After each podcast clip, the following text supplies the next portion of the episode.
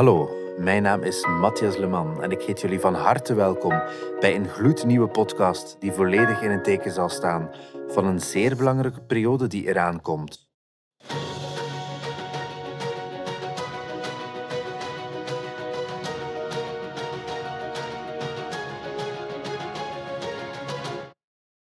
Hallo en welkom bij alweer een nieuwe podcast van Achter de politieschermen van Europa. De podcast van de dienst Internationale Politiesamenwerking van de Federale Politie. Deze podcast staat volledig in het teken van het huidig Belgisch voorzitterschap van de Europese Unie dat nog loopt tot 30 juni 2024. We nemen jullie mee achter de schermen van de vele Europese dossiers die de federale politie zal opvolgen tijdens deze belangrijke periode. Blijf zeker luisteren terwijl we ons verdiepen in de complexe wereld van de Europese politiek en veiligheid. We geven je diepgaande informatie, deskundige analyses en unieke inzichten in wat er echt gebeurt achter de schermen van de Europese instellingen. Vandaag tijdens onze podcast staat die in het teken van de EUCB en NLETS. Wellicht een onderbelicht onderdeel van het politiewerk, maar daarom zeker niet minder belangrijk. Innovatie en innovatieve technologieën. Ook de politie houdt zich hier volop mee bezig. Het zoeken naar moderne tools voor misdaadbestrijding en het opvolgen van veiligheidstechnologieën is cruciaal om de politiediensten in staat te stellen hun werk goed uit te voeren. We hebben er vandaag een uitgebreid gesprek over met Chris Dore, Chief Innovation Officer van de federale politie. Welkom Chris. Ik vlieg er meteen in. Uh, jij bent als Chief Innovation Officer van de federale politie het nationaal aanspreekpunt voor twee Europese netwerken die zich focussen op innovatie binnen LEA, de Law Enforcement Agencies, namelijk de EUCB en NLITS, de zoveelste afkortingen die gehanteerd worden in de Europese bubbel. Ik zeg het elke week tijdens deze podcast. Laten we beginnen met de EUCB. Waar staat deze afkorting voor? Goedemorgen en dank je voor de uitnodiging. Wel, EUCB staat voor European Union Clearing Board. Dit Europees netwerk is verbonden aan Europol en meer bepaald aan het Europol Innovation Lab. Het biedt een platform aan waarbij dat innovatieve producten en diensten die meerwaarde bieden bij operaties en onderzoeken op een gemakkelijke manier kunnen uitgewisseld worden tussen uh, Europese politiediensten. Oké, en dat klinkt wel redelijk uh, operationeel. Hoe helpt de EUCB Europol of de lidstaten concreet dan? Op twee manieren dat de EUCB Europol helpt en ook de lidstaten. In de eerste plaats door het samen bepalen van een innovatiestrategie. Wat zijn de belangrijkste innovatiedomeinen waarop het Europol Innovation Lab zou moeten werken? Dat is één. En dan in de tweede plaats door het opzetten van wat wij noemen strategic en core groups rond specifieke innovatieve thema's.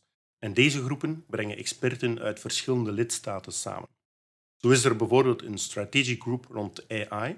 Die zijn heel hard bezig geweest met de AI Act. Rond ethics en technology, een superbelangrijk thema. En eentje waar ik zelf ook in zit, rond foresight en horizon scanning. We kijken welke nieuwe technologieën er op ons afkomen en proberen er de bedreigingen en ook de opportuniteiten van in te schatten. En dan een andere soort groep is de core groep.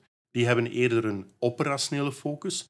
Met andere woorden, ze willen een concreet product of dienst opleveren.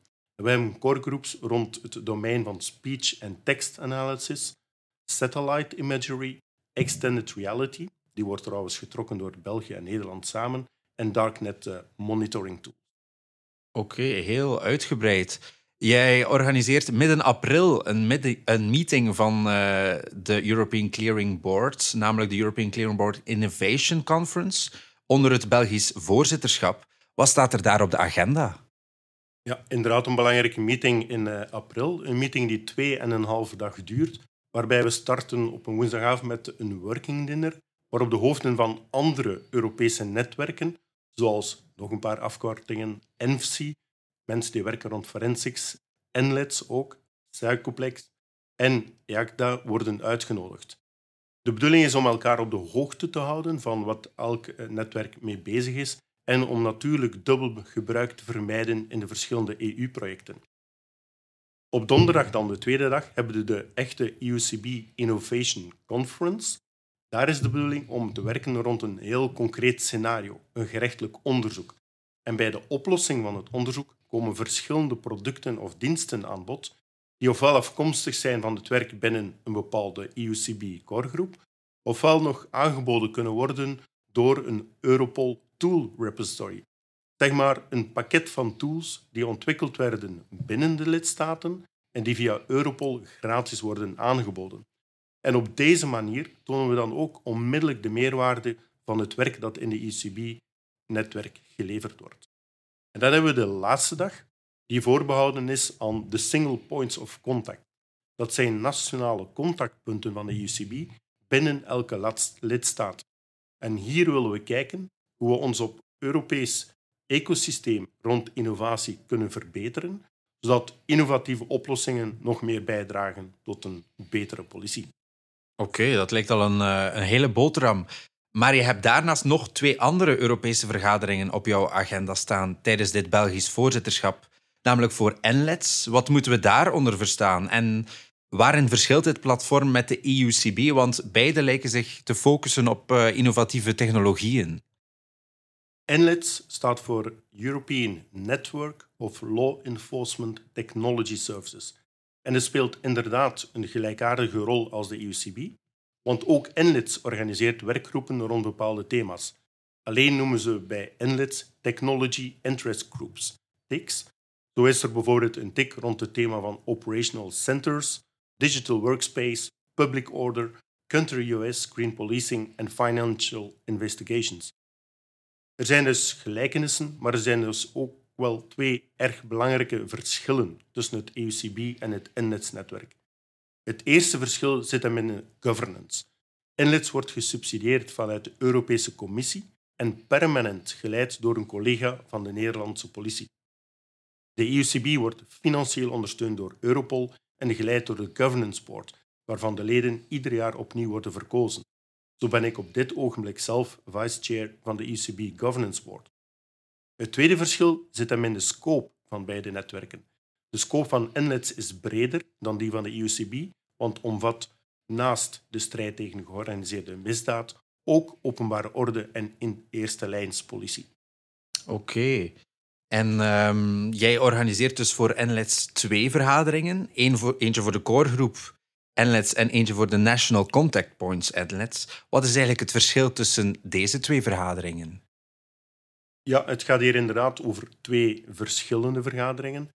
Eind februari komt de coregroep naar België. Dat zijn de twaalf lidstaten die zowat, laten we zeggen, de raad van bestuur van NLETS vormen. En met deze groep bespreken we de strategie van het NLETS-netwerk. Vervolgens brengen we eind april de 27 National Contact Points, we noemen ze NCP's, samen in Brussel voor een tweedaagse. En met deze NCP's bespreken we de vooruitgang van elke Technology Interest Group en hoe we de werking van het netwerk in zijn geheel en dat ook van elk nationaal contactpoint afzonderlijk kunnen verbeteren. Oké, heel wat uh, op de agenda. En uh, wat veel politieagenten zich wellicht afvragen, op welke manier hebben deze netwerken concreet impact op het werk van onze politiediensten? Iedere dag worden er door onze collega's op het terrein producten of diensten gebruikt die het resultaat zijn van Europese samenwerking of EU-funding. Ik heb een aantal voorbeelden gegeven van de uh, concrete core groups, maar een ander voorbeeld van EU-funding bijvoorbeeld is het systeem NEOS. Dat is ontwikkeld door de ESU, onze speciale eenheden, dat ook door de andere gespecialiseerde eenheden in andere EU-landen wordt gebruikt. En daarnaast mogen we ook absoluut de kracht van het netwerk niet vergeten. Zowel de EUCB als NLETS connecteren mensen die bij elkaar ten rade gaan als er een probleem opduikt, of nog, zoals onlangs in het dossier van de AI-act, als er een gemeenschappelijk standpunt vanuit de politie moet bepaald worden. Oké, en finaal, kijk je er eigenlijk naar uit, naar de verschillende meetings? Drie meetings organiseren voor het Belgisch EU-voorzitterschap.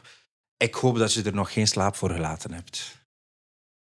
Uh, nog niet, maar dat komt misschien nog. Uh, het worden best wel drukke, maar ik denk heel interessante tijden.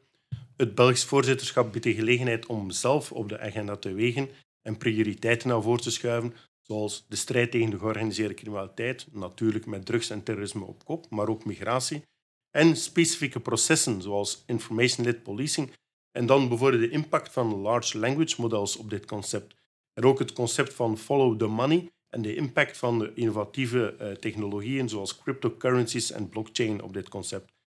Het vraagt een bijkomende inspanning, niet alleen van mezelf, maar ook van de vele collega's die bijdragen aan de organisatie en de inhoud van al die vergaderingen.